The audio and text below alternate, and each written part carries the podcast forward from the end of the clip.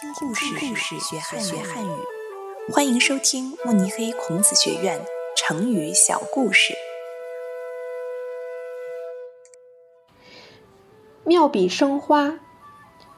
李白是唐代的著名诗人，他从小就有远大的理想，学习很认真。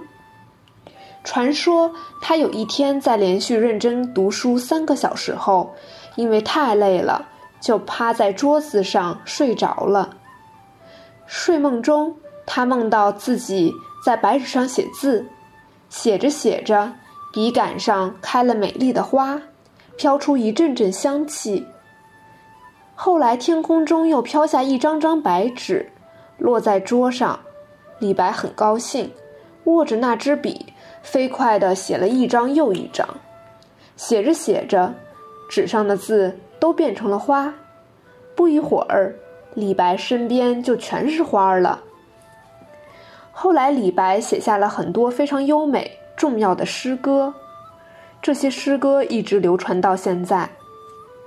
现在人们用“妙笔生花”这个成语形容写作时文笔优美。